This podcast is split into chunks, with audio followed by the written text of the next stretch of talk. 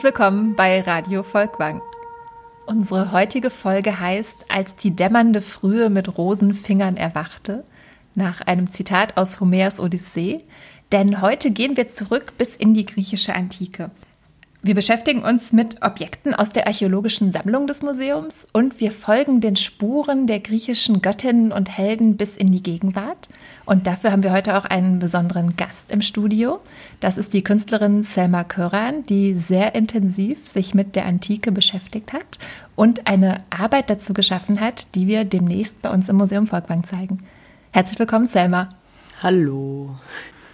Bevor wir über diese ganz aktuelle Arbeit sprechen, fangen wir aber erstmal ganz weit in der Vergangenheit an mit einigen Gefäßen aus der griechischen Antike, aus unserer Sammlung Archäologie und Weltkunst, über die Peter jetzt was erzählt.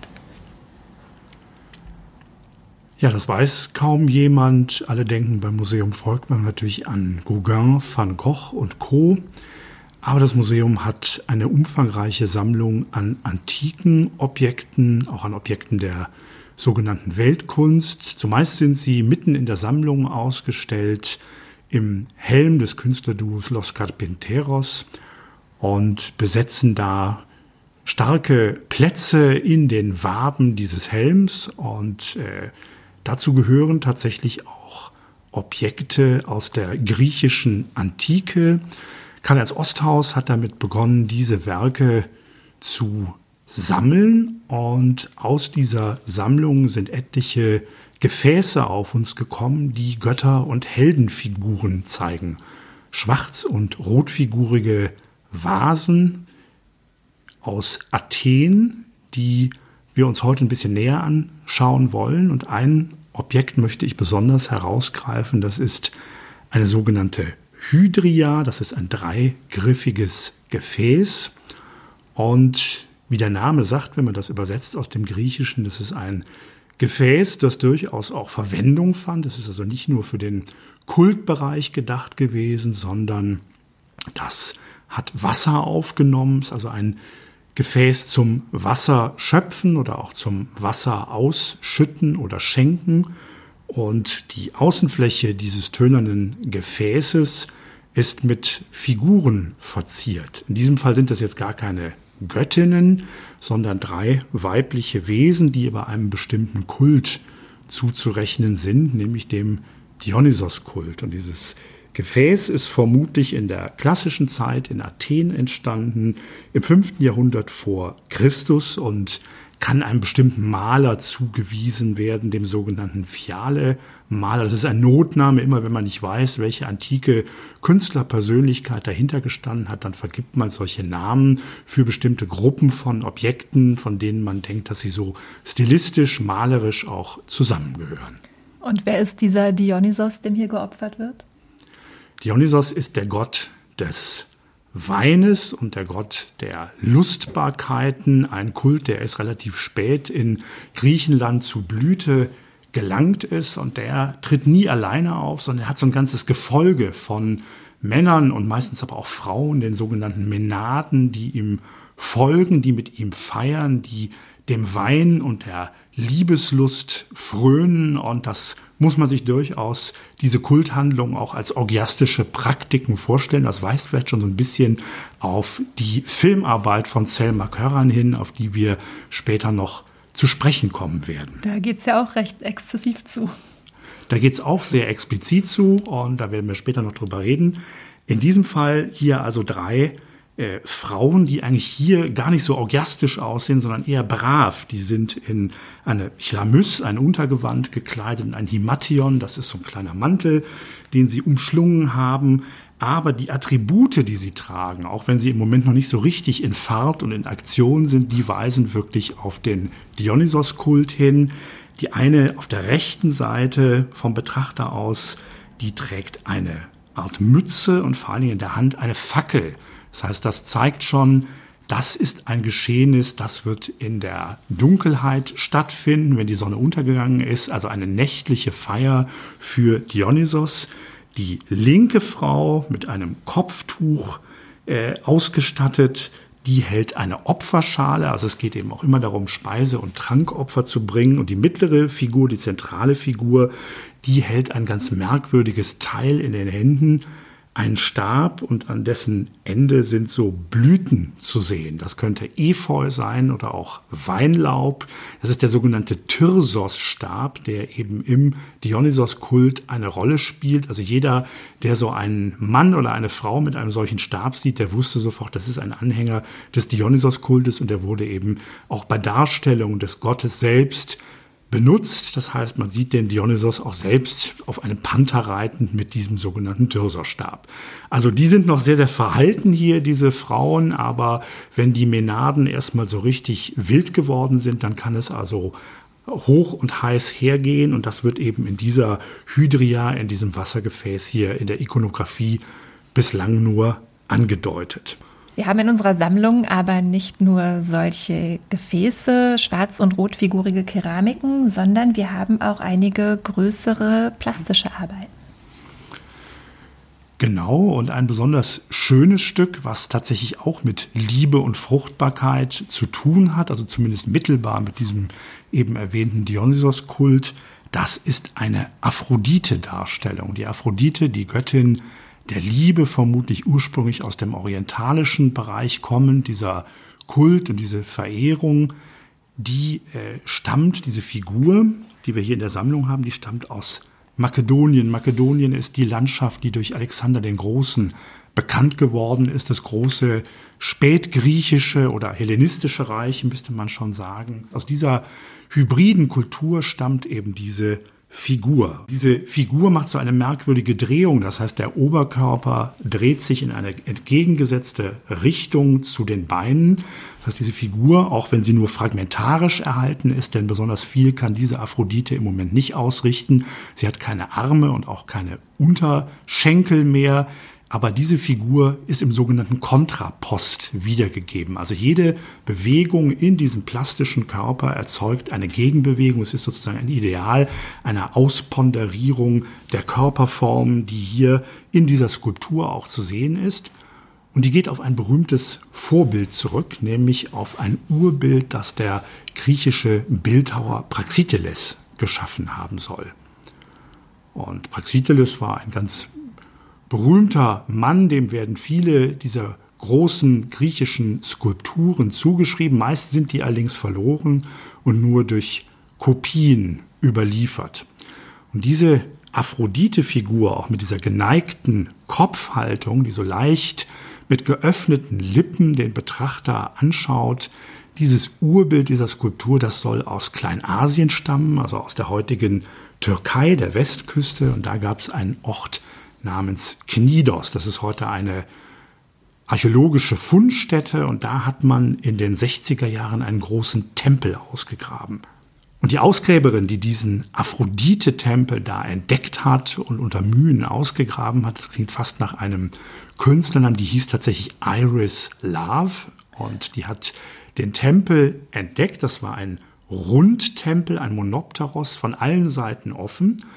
Und in diesem Tempel stand dann diese Urstatue dieser Aphrodite von Knidos. Und äh, die Legende besagt, dass Praxiteles diese Statue ursprünglich für eine ganz andere Klientel geschaffen hat, nämlich für die Bewohnerin der Insel Kos. Und Praxiteles hat zwei Statuen geschaffen, die einer bekleideten Aphrodite und einer unbekleideten. Und das soll für die Bewohnerin der Insel Kos so schockierend gewesen sein, dass sie diese unbekleidete Statue abgelehnt haben. Sie haben sich für die bekleidete entschieden und die unbekleidete wanderte dann nach Knidos.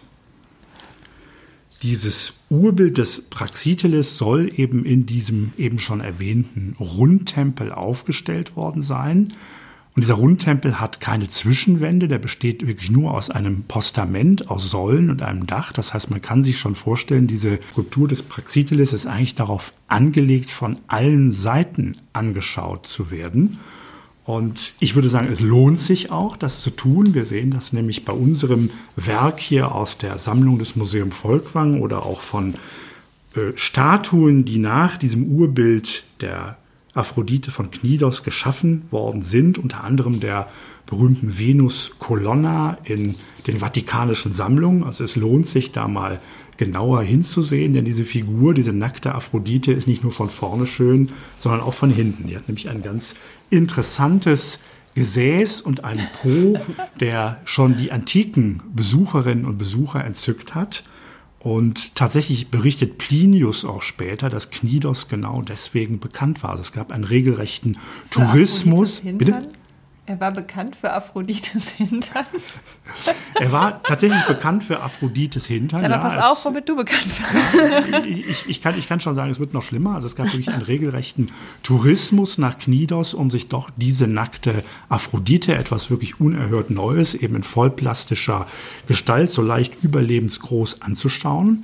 Und es wird sogar berichtet, dass sich in diesem Tempel, das wird vielleicht ein älteres Gebäude sein, nicht dieser offene Rundtempel, ein älteres Gebäude gewesen sein, dass sich dort auch mal jemand hat einschließen lassen, der äh, ganz verzückt war von dieser Statue, sich also in diese Statue regelrecht verliebt hat. Hieß Pygmalion. Äh, ist also das Pygmalion-Motiv und am nächsten Tag soll man dann, ich muss es jetzt leider hier sagen, soll man eben auf dem Rücken der Skulptur in Gesäßnähe tatsächlich auch einen Fleck gefunden haben. Selbst wenn das nicht stimmt, es ist natürlich nur eine Geschichte, selbst wenn es nicht stimmt, ist aber, glaube ich, sehr deutlich geworden, dass diese Figur hohe Verehrung genoss und dass man daraus wirklich auch einen regelrechten touristischen Betrieb gemacht hat, der eben den Zugang zu diesem Kultbild und die Art und Weise regeln konnte, wie man diese Statue eben von allen Seiten anschauen konnte. Und diese Skulptur, die Venus Colonna, kann eben auch wieder zurückgebunden werden auf unsere Hydria, das Gefäß, über das wir am Anfang gesprochen haben, das Urbild des Praxiteles, um 350 vor Christus entstanden. Das stand nicht alleine. Bei unserer makedonischen Venus können wir es gar nicht sehen, weil sie fragmentiert ist, aber das stand nicht alleine, sondern die Venus, die Aphrodite, die lehnt sich an ein Wassergefäß, an eben eine solche Hydria an und ist offensichtlich gerade dabei, ein Bad zu nehmen, ein reinigendes Bad, vielleicht auch ein rituelles Bad, um ihre Reinheit zu bewahren oder wiederherzustellen. Und sie hat den Mantel abgelegt und den lässt sie so aus der linken Hand locker auf diese Hydria gleiten. Das heißt, es ist also wirklich fast schon eine Momentaufnahme, die uns Praxiteles hier zeigt, nämlich die Venus, die Aphrodite, die also gleich sich mit Wasser benetzen wird oder auch ins Wasser eintauchen wird.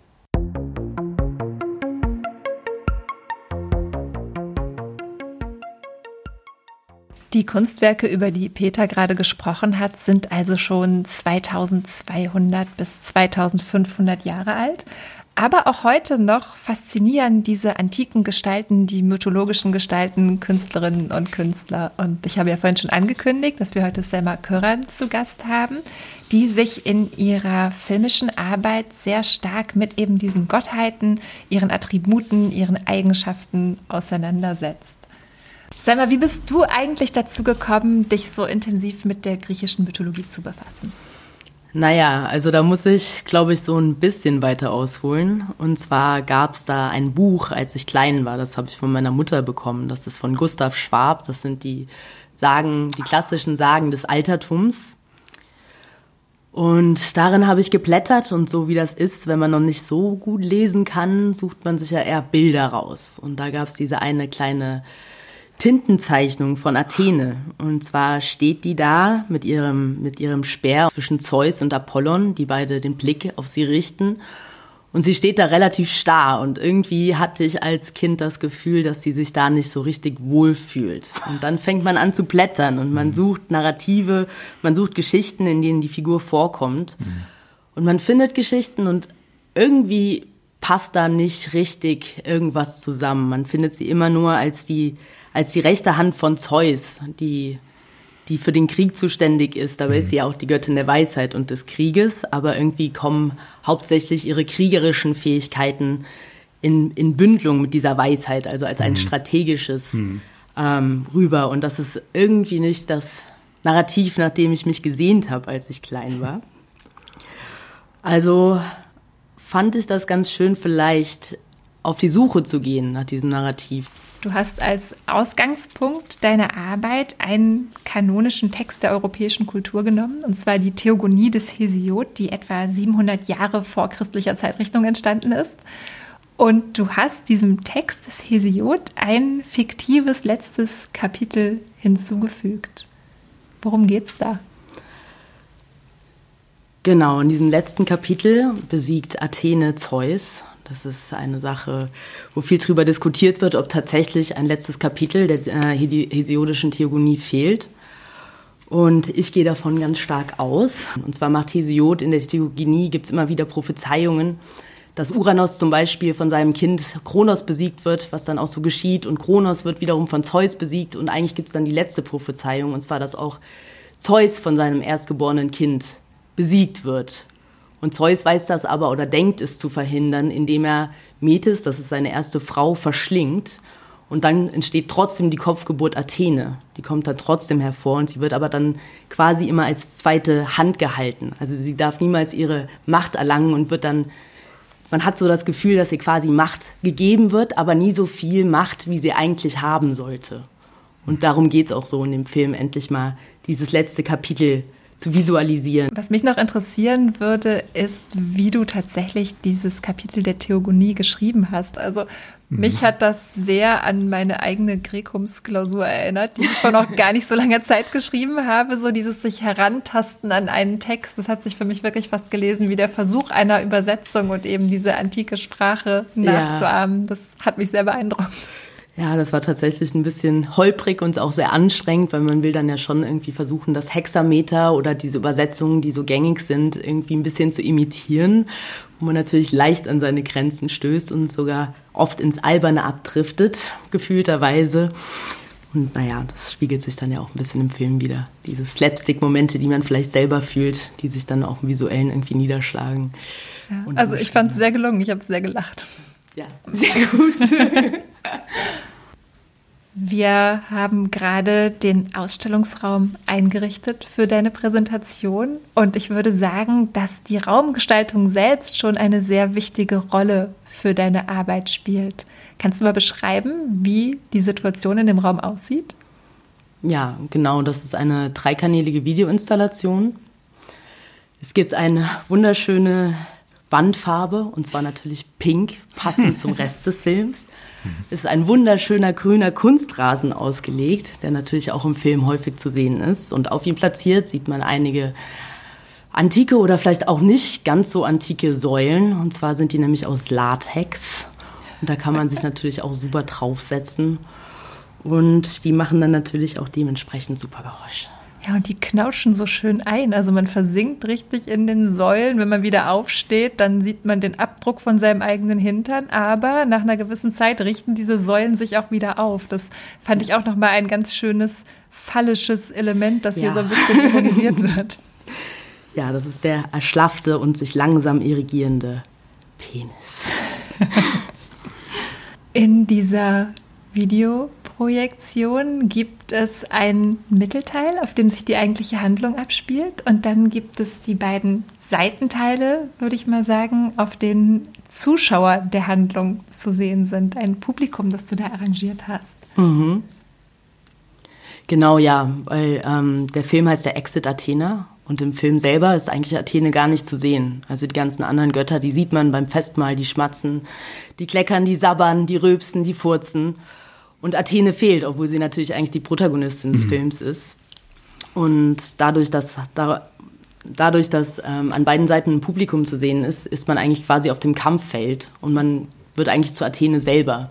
Man sieht die ganzen Götter natürlich in, in Übergröße vor sich, quasi wie beim Festmahl. Man nimmt die Position von Athene ein und sieht die, sieht die ganzen schmatzenden Fratzen, sieht man sich an und man ist aber gleichzeitig natürlich auch auf dem Kampffeld und deswegen umgeben von dem mythologischen Publikum, das zum großen Teil aus Medusa oder auch einer Hydra und Charon und allen mythologischen Figuren besteht. Das heißt, du hast tatsächlich mit einem ganzen großen Cast von SchauspielerInnen gearbeitet für diese Produktion. Ja, das hat auch super Spaß gemacht. Also die eine Szene haben wir tatsächlich schon vor drei Jahren in Athen geschossen. Das war ein großes Glück. Das, das Publikum, war, ja. Genau, das Publikum. Ähm, dass es tatsächlich unter einer Statue von Athene auch passiert. Also wirklich in einem antiken Setting. In einem antiken Setting. Cool.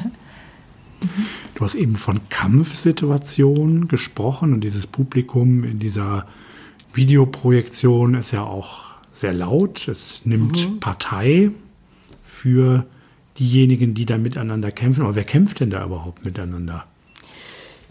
Ja, Athene kämpft gegen die ganzen Götter, weil um die neue Weltordnung, da können wir vielleicht gleich nochmal drüber sprechen, um die neue Weltordnung zu etablieren, müssen natürlich die ganzen Götter und die ganzen Machtfiguren aus dem Weg geräumt werden. Und am Ende steht dann natürlich Zeus. Und Zeus ist natürlich der, der Herrscher und mhm. deswegen natürlich auch der Endgegner. Mhm. Genau. Und da sieht man, wie Athene quasi im Ping-Pong, das ist natürlich vielleicht auch nochmal eine wichtige Sache in dem Film, im Ping-Pong die Weltordnung und das Patriarchat komplett zerstört und über den Haufen wirft. Also im Tischtennis. Im nicht Tischtennis. mit Pfeilen, nicht mit Speeren, sondern im Tischtennis. Im Tischtennis. Warum Tischtennis? Naja, also erstens, weil natürlich Tischtennis ein, ein super Sport ist, aber auch weil tatsächlich ähm, weil tatsächlich da so ein bisschen die physischen Gesetze oder die physischen Ungleichheiten zwischen Mann und Frau relativ ausgehebelt sind. Und zwar geht es da natürlich mehr um Geschick und Schnelligkeit. Mhm. Natürlich sind die Muskeln auch wichtig, wenn man steht und wenn man schlägt. Aber es ist vielleicht nicht wie in vielen anderen Sportarten, wo die Körpergröße oder die Körpermasse oder die Muskelanordnung eine allzu große Rolle spielt. Daran finde ich auch sehr schön, dass eben dieses Publikum, was du links und rechts zeigst, auch immer so die Köpfe hin und her bewegt, als würde sich tatsächlich ein Tischtennismatch anschauen. Mhm. Ja, der Tischtennisball, der fliegt ja auch die ganze Zeit durch den Raum. Das hört man ja auch. Von Stimmt, es gibt rechts. auch noch einen, einen Soundtrack, eine Tonspur, die sehr genau. wichtig ist. Da hört man das, was du gerade schon beschrieben hast, das Schmatzen und Rülpsen und eben den ja. Tischtennisball. Genau. Ja, ich würde gern noch mal wissen, welche Rolle die Musik oder sollen wir vielleicht eher sagen, der Soundtrack spielt. Der ist ja teilweise sehr abstrakt, dann mhm. doch aber auch wieder bis zu den Lyratönen des Apoll, auch wieder sehr ähm, ja, beschreibend. Mhm. Ähm, wie, wie, wichtig war dir das, diesen Soundtrack, ähm, die Dramaturgie zu bilden oder voranzutreiben? Ja, das war sehr wichtig. Da hatte der Sounddesigner Max Weber natürlich auch extrem viel dran zu knabbern, weil es ging natürlich mit der speziellen Raumsituation darum, eine gewisse Atmosphäre und natürlich auch diese Kampfsituation ähm, irgendwie zu etablieren, ohne dabei den Sound von dem Mainscreen und diesen ganzen Geschmatze und Geröbse irgendwie zu übertünchen. Und das war dann schon relativ wichtig, nicht nur ein Sound-Landscape zu schaffen, sondern natürlich auch ein bisschen Slapstick-Charakter in den Film einzuweben mhm. und natürlich viel mit Foley-Sounds, also diesen einzelnen Vertonungen. Also es liegen so unglaublich viele Orangen und viele gebrochene Sellerie-Stücke unter den ganzen einzelnen Schmatz-Sounds. Ähm, also was man hört, ist tatsächlich, wie jemand in eine Orange beißt? Na, es, es, sind ganz viele Layers, es sind zum Teil 50, 50 Tonspuren, also es ist viel Geschmatze und es wurden, wir haben extrem viel Dosen Ravioli gegessen, aber quasi unter also jedem... In, in klassischer jedem, Geräuschemacher. Ja, genau. Unter jedem Biss liegt aber tatsächlich eine oder zwei Orangen, auf die in verschiedene Arten und Weisen gebissen worden ist und zumindest noch ein, ein Selleriebiss oder ein, ein Bissen in eine Paprika also es ist eigentlich verrückt, wie diese ganzen Sounds entstanden sind, weil man denkt ja immer, dass es sehr leicht ist. Man macht zum Beispiel einen Flügelschlag von Hermes, könnte man vielleicht mit einem Buch imitieren, mhm. aber es klingt dann im Mikrofon so komplett anders und das war dann schon interessant, dem Sounddesigner dabei zuzuschauen, wie er seine Fantasie so ein bisschen spielen lässt und das dann alles irgendwie konkretisiert. Von daher, ja, das war sehr wichtig, dass der Sound on point ist. Das hören wir uns doch jetzt mal kurz an.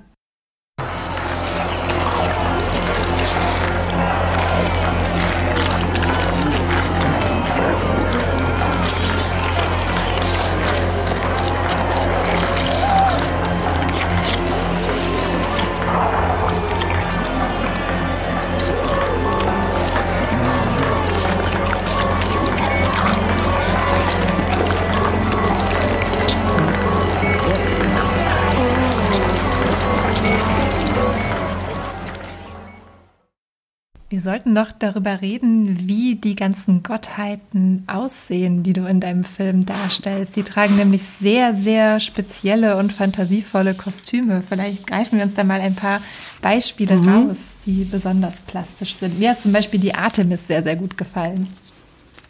Ja, die ist an die Artemis von Ephesos angelehnt. Das ist eine Darstellung der Artemis mit unglaublich vielen Brüsten, beziehungsweise weiß man nicht genau, ob es Stierhoden sind mhm. oder Brüste sind. In einem Fall ist sie dargestellt als die Göttin der Fruchtbarkeit. Und das habe ich natürlich dort aufgegriffen. In meiner Version sind es dann schon eher Brüste als Stierhoden. Das fand ich ohnehin sehr spannend an deiner Arbeit, dass sich eben durch die Verwendung von Knetmasse auch weibliche Geschlechtsteile in männliche verwandeln können und umgekehrt und das auch sehr häufig passiert in deinem Film. Das ist so ein bisschen daran angelehnt, dass ich in der Theogenie tatsächlich ähm, Mütterlichkeit und Väterlichkeit, wie gesagt, Patriarchat, Matriarchat so ein bisschen verschiebt. Am Anfang gibt es Gaia, die dann quasi ohne das Zutun von Männlichkeit ihren ersten Sohn Uranus hervorbringt, also quasi Mutter und Vater in einem ist. Und ähm, am Ende Zeus, wenn das absolute Patriarchat, ähm, wenn das absolute Patriarchat quasi gegeben ist, ähm, keine Mutter mehr braucht, um Kinder zu gebären. Also er wird ja mhm. quasi dann auch ähm, die Mutter von Athene, indem er aus dem Kopf heraus Athene gebärt. Oder zum Beispiel auch das gleiche bei Dionysos, den er aus hm. seinem Schenkel gebärt.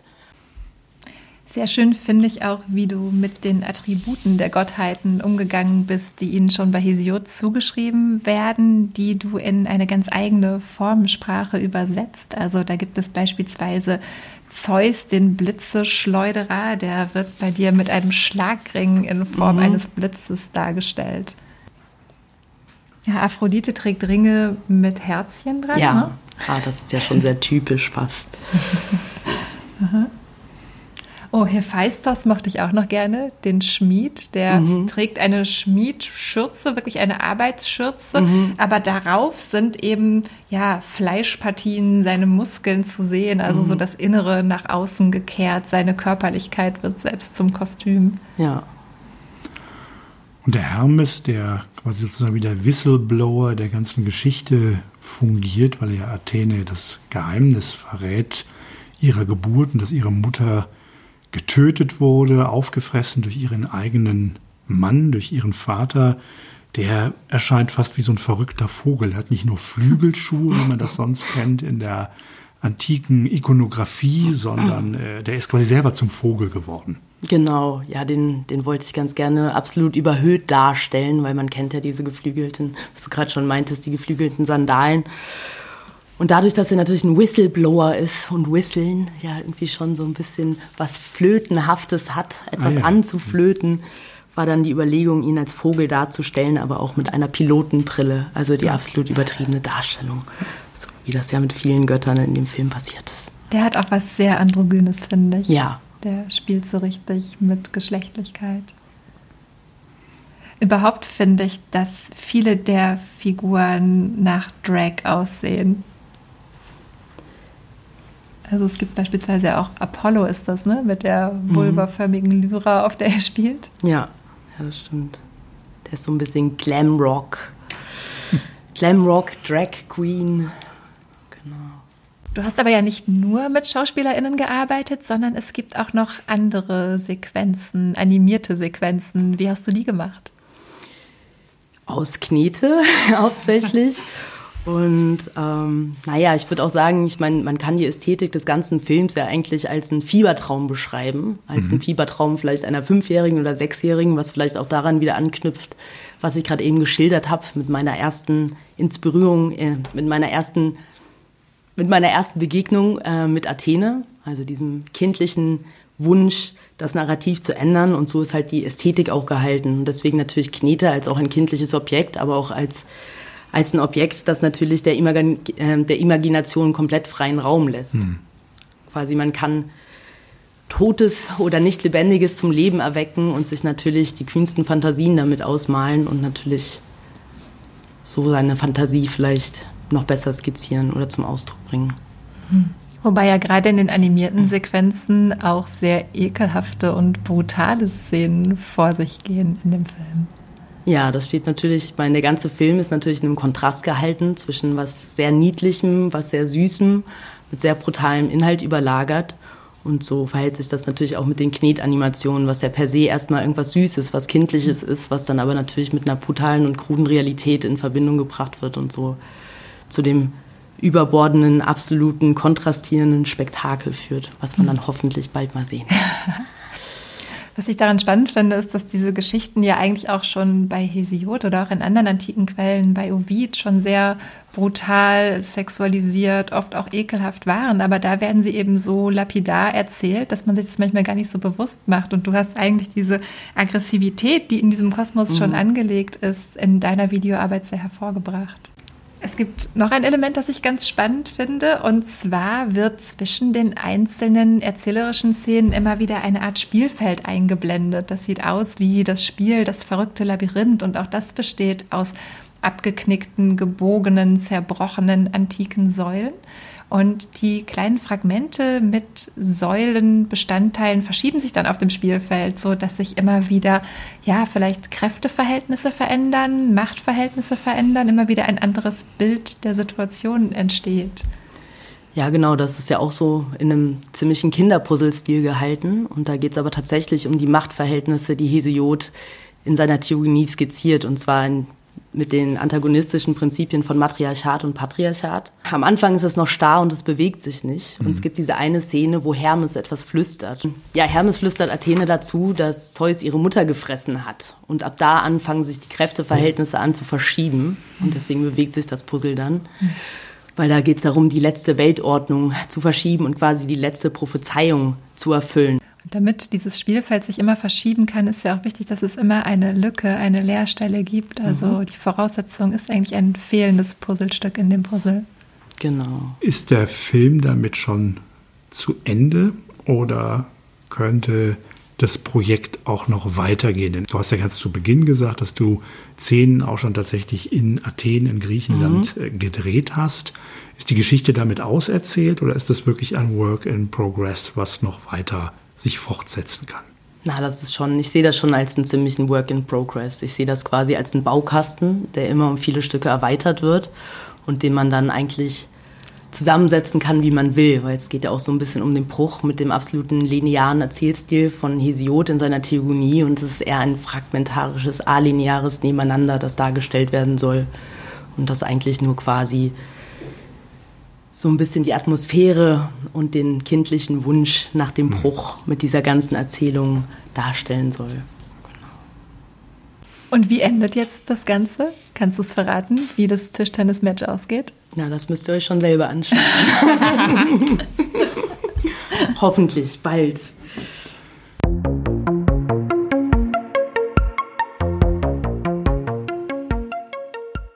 Schon lange vor Selma Köran hat sich eine andere Künstlerin aus unserer Sammlung mit Geschlechterverhältnissen und Frauenrollen in der Mythologie befasst, und zwar Ulrike Rosenbach. Ulrike Rosenbach hat zunächst in Düsseldorf Bildhauerei studiert, unter anderem bei Josef Beuys. Heute ist sie 78 Jahre alt und vor allem als Videokünstlerin bekannt. Ulrike Rosenbach hat 1976 eine Videoarbeit gemacht mit dem Titel Reflexionen über die Geburt der Venus.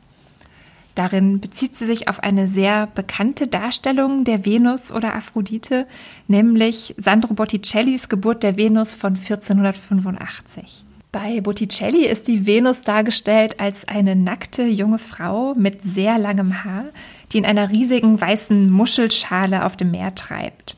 Sie bedeckt ihre Brust mit einer Hand und bedeckt ihre Vulva mit einem langen Zopf. Ihre Beine sind geschlossen, die Hüfte ist leicht eingeknickt, also sie hat so eine leichte Schrittstellung, einen Kontrapost, ganz ähnlich wie schon die Figur der Aphrodite aus Makedonien, die Peter vorhin beschrieben hat. Auch die Kopfhaltung ist ganz ähnlich, dieser leicht geneigte Kopf und sogar der Gesichtsausdruck weist Ähnlichkeiten auf. Die Haut der Venus bei Botticelli ist milchig weiß und die Hautfarbe und Körperhaltung haben tatsächlich etwas Statuenhaftes, so als hätte er sich bei seinem Gemälde von antiken Statuen inspirieren lassen. Die Venus ist nicht die einzige Figur in diesem Bild. Es gibt noch weiteres Bildpersonal. Es gibt nämlich einen Sephir, einen Windgott, den Gott des Westwindes, der die Muschel mit der Venus Richtung Ufer bläst und der eine Nymphe in seinem Arm hält. Und am Ufer wartet schon eine weitere Figur auf die Venus, eine Hore, eine Gottheit der Jahreszeiten. Die trägt einen blütengeschmückten Mantel, um die nackte Venus nach ihrer Ankunft damit zu verhüllen. Botticelli als Renaissance-Maler stellt hier also die antike Geschichte sehr sinnlich dar. Eine Sinnlichkeit, die, wie wir gerade bei Peter gehört haben, auch schon in unserer makedonischen Aphrodite angelegt ist. Und er spielt in diesem Bild auf den Mythos der schaumgeborenen Venus oder Aphrodite an, die aus dem abgetrennten und ins Meer geworfenen Geschlechtsteil ihres Vaters Uranus erwachsen sein soll. Mein Gott. Hm? Mein Gott. Mein Gott. Das, das haben wir gerade auch schon bei Selma Kyran gehört. Uranus war von seinem eigenen Sohn Kronos entmannt worden, aber aus eben diesem abgetrennten Glied wächst die Venus. Und nachzulesen ist auch das Ganze wieder in der Theogonie von Hesiod. Ulrike Rosenbach arbeitet jetzt mit Versatzstücken von diesem Bild und von diesem Mythos. Sie projiziert die Venus von Botticelli an die Wand und stellt sich selbst in diese Projektion, sodass sie eben den Lichtstrahl der Projektion auffängt und ihr Körper über dem Körper der Venus sichtbar wird. Dabei gibt es aber noch eine Besonderheit und zwar trägt sie ein zweifarbiges Trikot. Das ist auf der Vorderseite weiß und auf der Rückseite schwarz. Und die Künstlerin dreht sich in dem Projektionsstrahl und wann immer sie ihre Vorderseite der Projektion zuwendet, wird auf ihrer weißen Kleidung die Venus sichtbar. Und die beiden Frauen, also die gemalte Venus und die reale Künstlerin, verschmelzen miteinander, werden eins. Und wann immer Ulrike Rosenbach der Projektion den Rücken zuwendet und das schwarze Teil ihres Gewandes, wird die Venus unsichtbar. Das Bild der Venus wird also überlagert und überblendet mit dem eigenen Bild der Künstlerin und es ist ein ständiges Abwechseln von Verschmelzen und sich ablösen von diesem Bild. Und dabei geht es eben auch um die Frage, wie man diese Vorstellung der Venus, die Vorstellung von weiblicher Schönheit, weiblicher Sinnlichkeit, die sich an dieses Bild knüpft, entweder erfüllen kann oder sich dem eben gerade entziehen kann. In dieser Drehung hat das Ganze auch was von Mondphasen, vom Vollmond zum Neumond, also ein zyklischer Ablauf, der auch wieder mit Weiblichkeit in Verbindung gebracht werden kann. Ich wollte ganz kurz nochmal rückfragen, bei der Botticelli-Venus, ähm, ist die überhaupt so erotisch? Die hält sich ja die Hand vor die Brüste und mit den Haaren bedeckt sie ihre Scham. Ja und nein, würde so ich sagen. Mischung. Eine, Einerseits ist so eine Geste des Verdeckens ja auch immer ein Hinweis auf die entsprechenden Stellen, die verdeckt mhm. werden. Also der Blick wird schon auf diese Stellen gelenkt. Zum anderen würde ich sagen, dass hier das Thema wahrscheinlich eher die Fruchtbarkeit ist. Also gar nicht so sehr Sinnlichkeit und Erotik als Selbstzweck, sondern dieser Windgott, der die Venus zum Ufer weht, ähm, ist auch ein, ein frühlingshafter, milder Wind, der eben ähm, Samen reifen lässt, als Frühlingsbote angesehen wurde. Und auch die Hore, die auf der rechten Seite zu sehen ist, ist eben eine Hore des Frühlings und es geht um Neubeginn, um das Neue, das jetzt erwachsen kann. Ja, ich finde auch, das ist eine, eine Mischung sicherlich und zeigt aber nochmal umso deutlicher eigentlich auch, dass das von antiken Vorbildern entlehnt ist, denn das ist ja eigentlich die Fortentwicklung unserer erotischen Aphrodite, nämlich die Venus pudica, die sich eben schamhaft die Hand eben vor ihr Geschlecht hält, ein Geschlecht, was im Übrigen bei diesen Statuen überhaupt nicht ausgearbeitet ist. Das finde ich auch nochmal sehr interessant mit Hinblick auf Selma Kürans Arbeit, denn auch da kommen ja nackte Frauenfiguren vor, die auch ganz deutlich an fragmentarisch erhaltenen antiken Statuen orientiert sind. Also da sind dann beispielsweise nur Unterkörper und Beine zu sehen, die auf einem Sockel stehen, komplett weiß gehalten, wie uns eben diese Statuen auch überliefert sind. Aber es gibt zwei Besonderheiten bei Selma Köran. Zum einen haben diese Frauenfiguren rot lackierte Zehennägel, was natürlich ein ziemlich lustiger Twist ist oder eine sehr humorvolle Art, diese Figuren in die Gegenwart zu übertragen. Und zum anderen haben die eben gerade eine deutlich deutlich ausgearbeitete Vulva, ganz im Gegensatz zu den uns bekannten antiken Frauenfiguren, die eigentlich immer eher wie Barbie aussehen. Ulrike Rosenbach arbeitet noch mit weiteren Versatzstücken aus dem Bild. Und zwar steht sie in einem Dreieck aus Salz, das sie am Boden ausgestreut hat. Und neben ihr befindet sich ein Monitor in einer Muschel. Und auf dem Monitor ist eine Meeresbrandung zu sehen. Also sie greift die Fragmente, die Versatzstücke von Botticelli auf, setzt die aber nebeneinander und nimmt sie eben aus diesem erzählerischen Kontext heraus. Und das Salz lässt sich noch lesen als eine minimale Andeutung des Meeres, also ein Zeichen, das Meer bedeuten soll, das eben kristallisiert ist hier. Und das Dreieck vielleicht auch als eine minimalistische Andeutung des weiblichen Geschlechts, wie wir es ja gerade auch schon besprochen haben. Im Hintergrund dieses Videos läuft Musik. Und zwar läuft da ein Stück von Bob Dylan mit dem Titel Sad-Eyed Lady of the Lowlands. Und ich ähm, habe mir das mal angehört in Vorbereitung auf den Podcast nochmal und habe mir auch nochmal den Text angeschaut. Und es geht in diesem Stück eigentlich um die Beschreibung einer sehr ungewöhnlichen und beeindruckenden Frau in sehr ungewöhnlichen und beeindruckenden Metaphern, würde ich sagen. Und da finden sich eben tatsächlich einige Beschreibungen, die Bob Dylan dieser besungenen Frau zukommen lässt, die auch auf die Venus von Botticelli zutreffen and your flesh like silk, and your face like glass, with a sea at your feet, your gentleness now, which just can't help but show, and your saint-like face, waren so Textstellen, die mir so besonders aufgefallen sind, die finde ich alle auch auf diese Venus zutreffen. Ulrike Rosenbach bezieht die Mythen also auf ihren eigenen Körper, auf ihr eigenes Erleben. Sie überprüft sozusagen mit ihrem eigenen Körper die Rollenangebote der Antike, die ja zum Teil noch bis heute sehr wirkmächtige Vorstellungen sind. Was ich ganz spannend daran finde, ist, dass Ulrike Rosenbach dabei auf Nacktheit verzichtet. Darum geht es ihr nicht oder das ist bei ihr nicht nötig. Ähm, sie tritt eben selbst nicht nackt auf, sondern mit heutigen Kleidungsstücken, wie eben diesen schon erwähnten Anzug, dieses Trikot, was sie trägt. Es geht ihr also nicht um eine Antikisierung, das soll kein Kostümstück werden, sondern tatsächlich eher eine Analyse oder äh, Infragestellung dieser mythischen Geschichten. Sie isoliert zentrale Personen und Handlungen aus den Texten und das hat einen ganz interessanten Effekt, weil nämlich ohne das übrige Bildpersonal und ohne die idyllische Umgebung die Figuren auch anders gelesen werden können. Also die Venus bei Botticelli haben wir gerade schon gesagt, ein Sinnbild der Schönheit, der Sinnlichkeit, der Erotik, auch der Fruchtbarkeit, aber eben in einen ganz erzählerischen Kontext eingebunden. Und bei Rosenbach wirken diese Figuren ganz deplatziert in der heutigen Umgebung. Und wenn man dann von ihnen erwartet, weiterhin die gleiche Funktion zu erfüllen, auf die gleiche Weise gelesen zu werden, dann wird eben deutlich, wie unmöglich es ist, solche Erwartungen oder ein solches Verhalten in die Gegenwart zu übertragen oder als Frau in der Gegenwart wirklich der Rolle dieser Venus gerecht werden zu können. Und was ich auch ganz spannend finde, ist, dass Ulrike Rosenbach in ihren Videoarbeiten häufig die Rolle der Figuren übernimmt, die eigentlich selbst nur zum Anschauen gedacht waren. Also Figuren, die in den Szenen selbst passiv bleiben, die gar nicht selbst aktiv werden. Die Venus hier steht still in der Muschel und wird vom Wind ans Ufer getrieben, wo sie schon erwartet wird. Und eben in diese passiv bleibende Figur versetzt sich jetzt Ulrike Rosenbach hinein. Also es ist auch eine Verkörperung und ein zum Leben erwecken der Venus.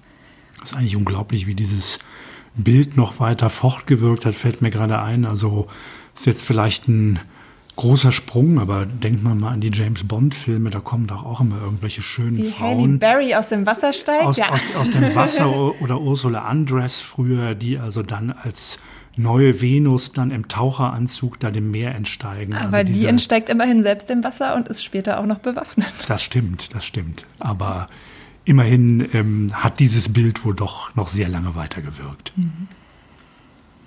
Das ist ja ganz interessant. Das ist auch bei einer anderen Videoarbeit von Ulrike Rosenbach der Fall, über die ich gleich auch noch gerne sprechen würde. Und zwar geht es da um die Amazonen. Und auch die Amazonen finden sich ja wieder in heutigen zeitgenössischen Actionfilmen.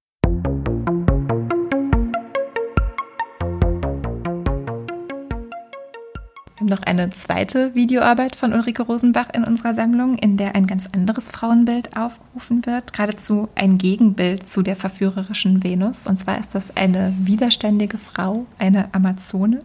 Und die Videoarbeit heißt Glauben Sie nicht, dass ich eine Amazone bin, ist auch aus dem Jahr 1976. Die Amazonen sind ein kriegerischer Frauenstamm, die der Legende nach am Schwarzen Meer gelebt haben sollen Sie waren aber wohl kein reales Volk, sondern haben tatsächlich nur im Mythos existiert. Interessant dabei ist, dass ihre Herkunft in immer größerer Entfernung angegeben wurde, je weiter die Griechen sich die Welt erschlossen haben. Also die Amazonen sollten immer das Fremdartige bleiben und das Fremdartige verkörpern. Die Amazonen leben in einer Gemeinschaft von Frauen und kommen nur mit Männern zusammen, um Kinder zu zeugen. Und ihr Name Amazonen wird in einer Theorie hergeleitet vom Wort Amazon, also brustlos. Und dazu gibt es zwei verschiedene Deutungen. Eine sehr bekannte Deutung besagt, dass die Amazonen sich eine ihrer beiden Brüste entfernt haben, um besser mit Pfeil und Bogen schießen zu können. Eine andere Theorie besagt aber, dass es nur darum geht, dass sie ihre Kinder nicht an der Brust gestellt haben. Etwas über die Amazonen nachlesen kann man zum Beispiel in Kleists Stück Penthesilea, wo es darum geht, wie die Amazonenkönigin Penthesilea gegen den griechischen Helden Achill kämpft, in den sie aber zugleich unglücklich verliebt ist. Also eine Episode aus dem Trojanischen Krieg, die sich zwar so bei Homer nicht findet, aber in einem verloren gegangenen antiken Text, dessen Rezeption bis heute nachwirkt. Und die Amazonen kommen beispielsweise auch im Film Wonder Woman vor, wo der Anfang des Films auf der Amazoneninsel Themyscira spielt. Ulrike Rosenbach arbeitet auch in diesem Video wieder mit überblendeten Bildern. Und hier ist es eine Reproduktion von Stefan Lochners Madonna im Rosenhag von 1451, mit der sie arbeitet. Also eine berühmte Mariendarstellung, in der es um die Jungfräulichkeit der Gottesmutter geht. Und diese Mariendarstellung überblendet sie wieder mit ihrem eigenen Gesicht. Ich habe äh, dazu ein Zitat von Ulrike Rosenbach gefunden, das ich ganz spannend fand. Ich lese es mal vor. Meine Arbeit ist die Auseinandersetzung mit meiner eigenen Identität als Frau.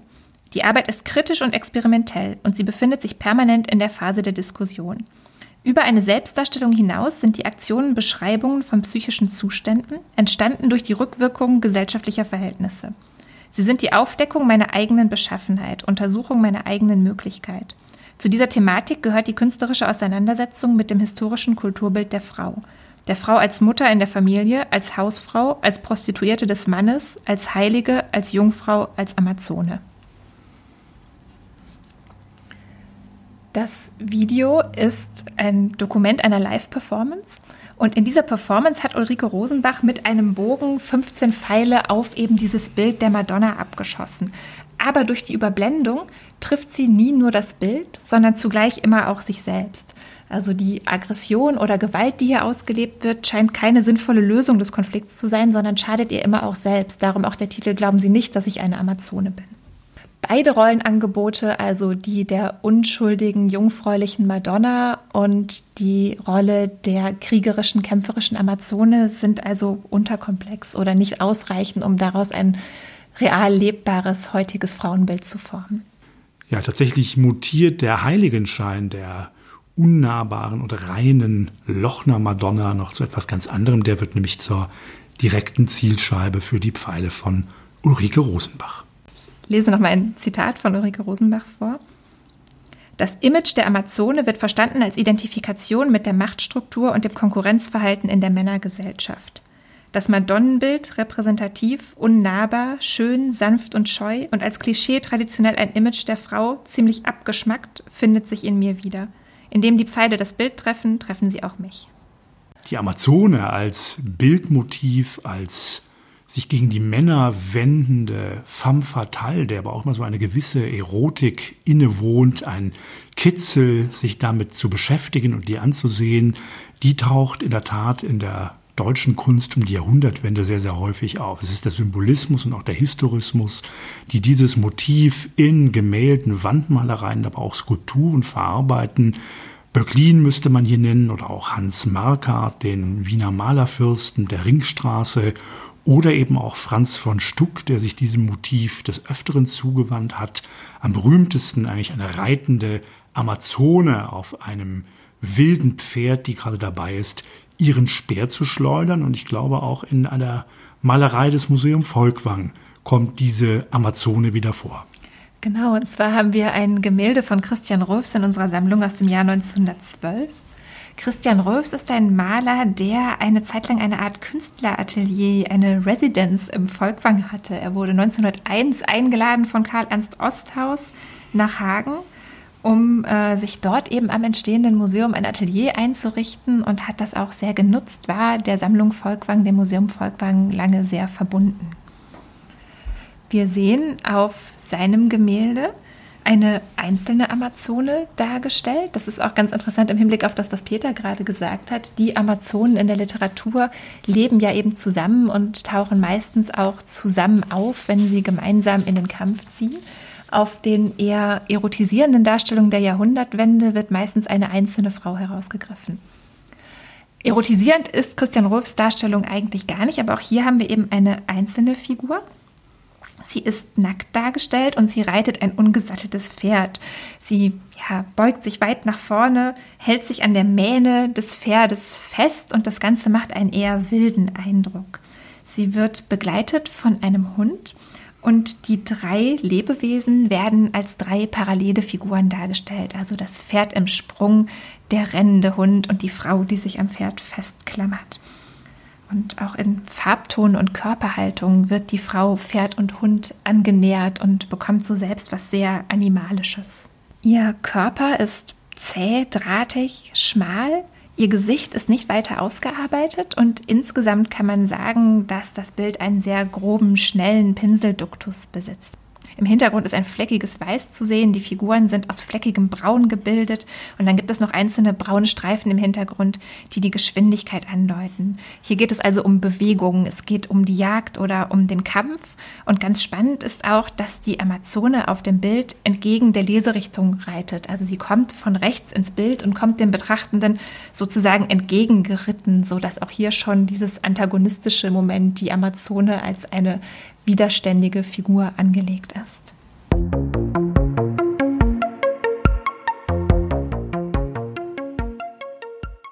Ja, von Christian Rolfs zu einem anderen Meister der Moderne hier im Museum Volkwang, Max Beckmann, zum Abschluss dieser Folge.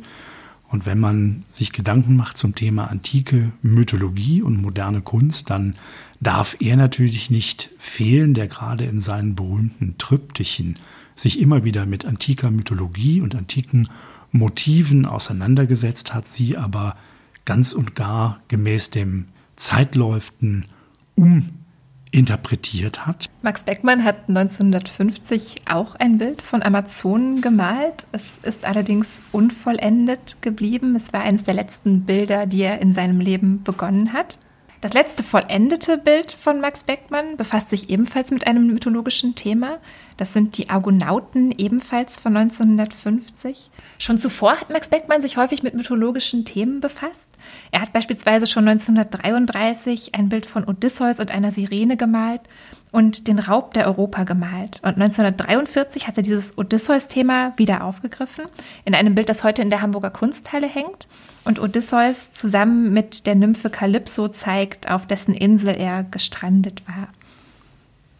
Odysseus war eine Figur, mit der Max Beckmann sich sehr identifizieren konnte, weil er darin ja, einen umherirrenden, einen Suchenden und auch eine Figur mit Heimweh darstellen konnte. Da kommen wir vielleicht gleich noch zu, wenn wir darüber sprechen, was die mythologischen Bilder eigentlich mit dem Leben von Max Beckmann zu tun haben. Max Beckmann war zunächst sehr erfolgreich als Maler in Deutschland. Er hat aber 1933 auf Druck der Nazis seine Stelle an der Städelschule in Frankfurt verloren und ist 1937 ins Exil gegangen. Seine Bilder wurden in der Schmähausstellung sogenannter entarteter Kunst gezeigt. Max Beckmann lebte von 1937 an zehn Jahre lang in den Niederlanden. 1940 wurden aber auch die Niederlande von der deutschen Wehrmacht überfallen und von da an war Max Beckmann auch in den Niederlanden nicht mehr sicher. Peter hat gerade schon angedeutet, dass Max Beckmann den Mythos immer auch kombiniert hat mit Fragmenten der Gegenwart. Das werden wir gleich auch in, in, unserem Bild aus unserer Sammlung sehen. Und so sind eben sehr komplexe, erzählerische, mehrteilige Bilder entstanden, die sich auch gar nicht so leicht entschlüsseln lassen, die oft auch persönliche Inhalte enthalten und oft sehr rätselhaft sind. Max Beckmann wollte das gegenwärtig Erlebte als Zeitloses darstellen. Also es ging ihm oft um Themen wie Bedrohung, Rettung, Gefangenschaft, Freiheit, Leiden und Hoffnung. Und er hat sehr oft Gewalt dargestellt oder gewaltsame Erlebnisse, Verbrechen oder auch Naturkatastrophen. Immer wieder taucht vor allem in diesen mythologischen Bildern das Meer als Motiv auf, oft kontrastiert mit beengenden, düsteren Innenräumen. Also das Meer, das zugleich Freiheit, aber auch Fremdheit suggeriert. Alle diese Elemente finden sich auch in dem Bild in unserer Sammlung, dem Perseus von 1941. Perseus war ein griechischer Held, ein Sohn des Zeus und der Danae. Und in der Situation, die hier auf dem Bild gezeigt wird, war er eigentlich gerade auf dem Rückweg von einer anderen Mission. Also es gibt eine lange Geschichte über den Helden Perseus. Er hatte die Medusa besiegt äh, mit Unterstützung der Göttin Athene. Er hatte ihr das Haupt abgeschlagen, dessen Blick in Stein verwandelt. Und auf dem Rückweg von dieser schweren Aufgabe entdeckt Perseus Andromeda. Das ist eine Königstochter, die einem Seeungeheuer geopfert werden soll, um Poseidon zu besänftigen. Poseidon war erzürnt, weil die Mutter eben dieser Andromeda damit geprahlt hatte, schöner zu sein als die Meeresnymphen, mit denen Poseidon verbunden ist. Um eben Poseidon zu beruhigen, wurde Andromeda an einen Felsen vor der Küste gekettet und sollte eben von einem Seeungeheuer gefressen werden. Da entdeckt Perseus sie und rettet sie und bekommt sie dafür anschließend zur Frau. Das ist die Ausgangssituation, auf die das Gemälde von Max Beckmann anspielt. Dargestellt wird das Ganze in Form eines Triptychons. Wie Peter gerade auch schon angesprochen hat, hat Max Beckmann häufig zurückgegriffen auf die große Pathos-Formel des Triptychons. Also er hat in seinem Leben zehn Triptychen gemalt.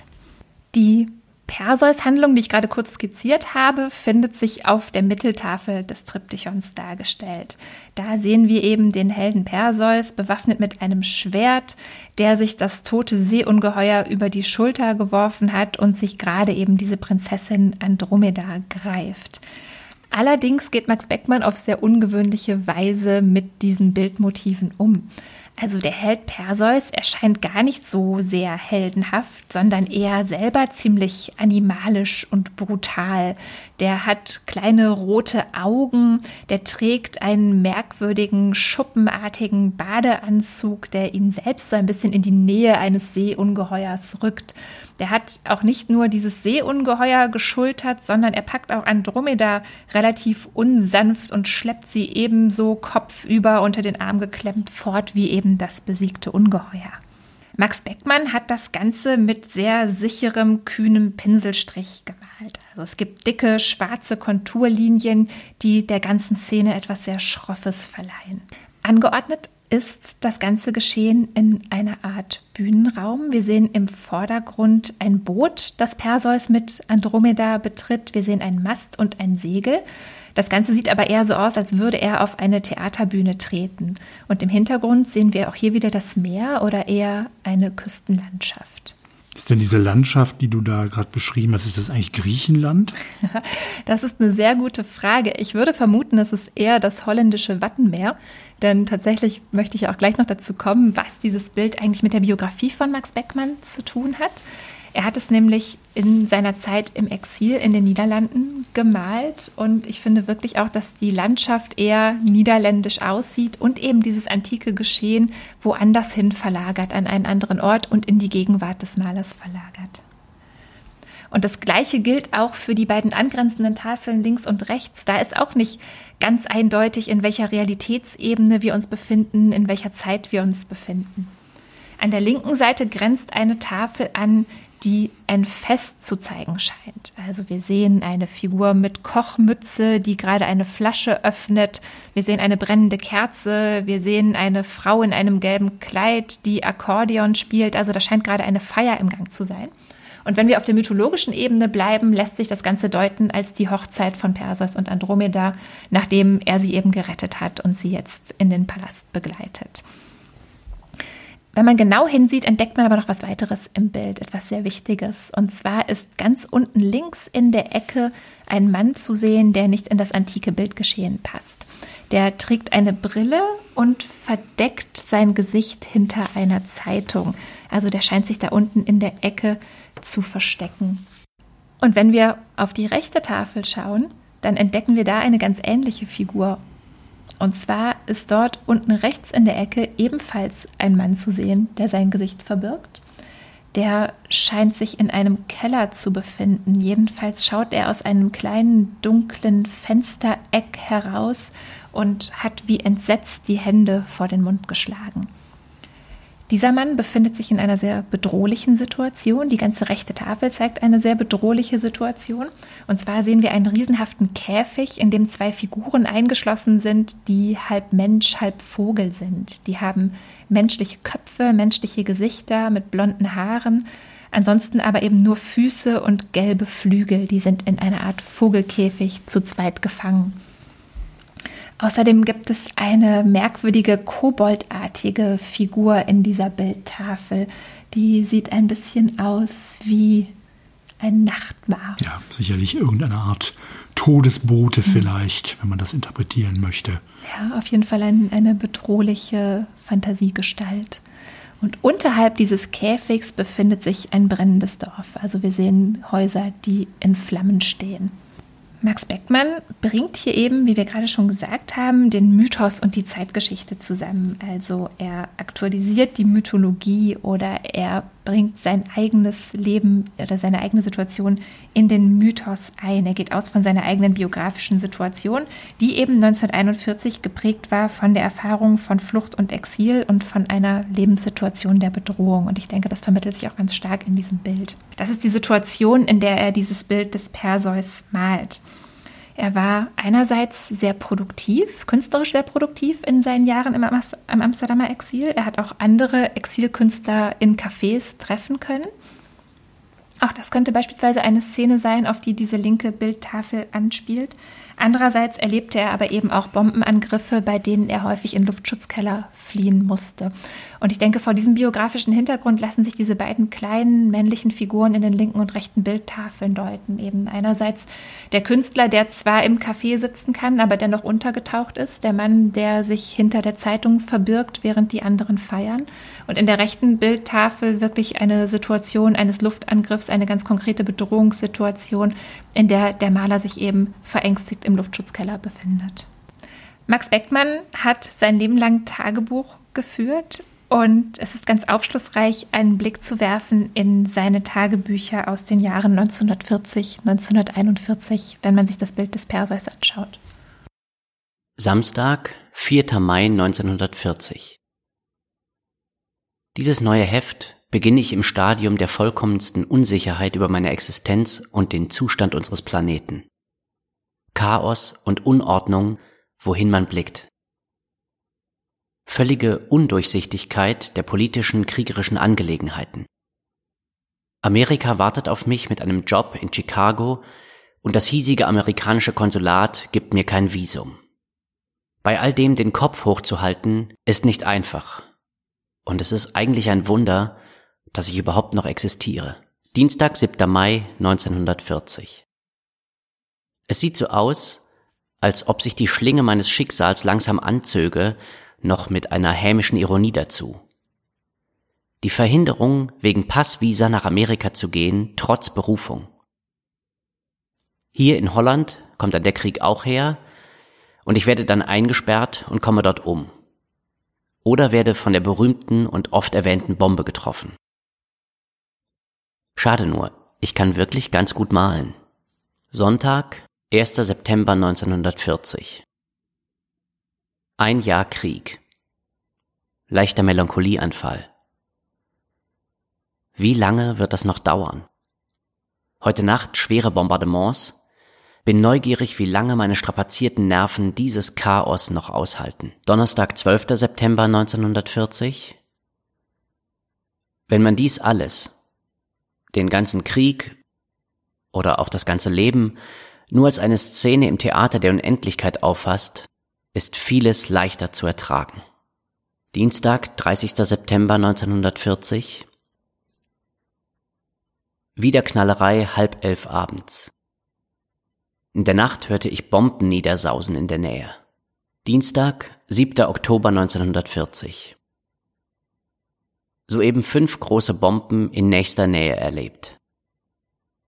Luftangriff von halb neun bis 12 Uhr nachts. Freitag, 10. Oktober 1940.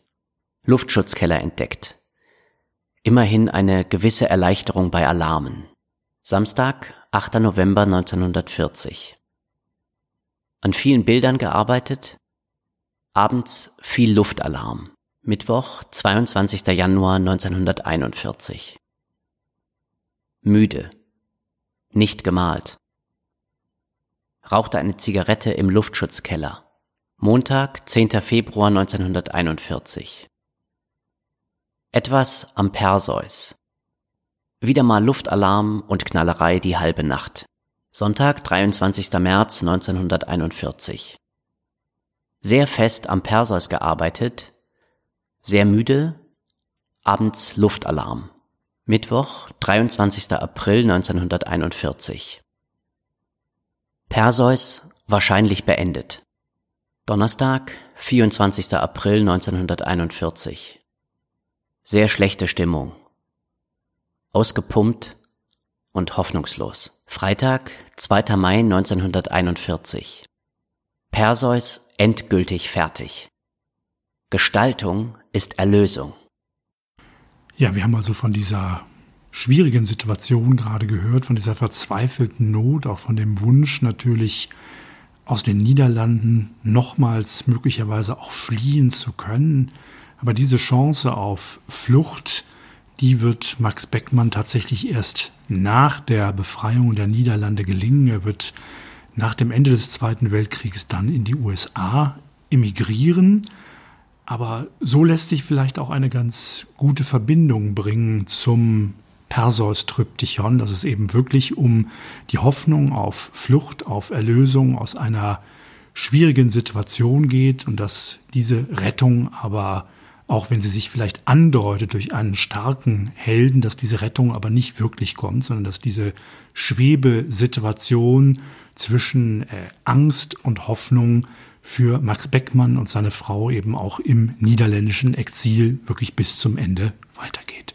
Ja, wir haben also gesehen, wie sehr die Mythologie auch heute noch junge Künstlerinnen und Künstler faszinieren kann und wie anders man die alten, die antiken Geschichten erzählen kann. Ja, vielen Dank fürs Zuhören und vielen Dank für deinen Besuch bei uns, Selma. Ja, gerne.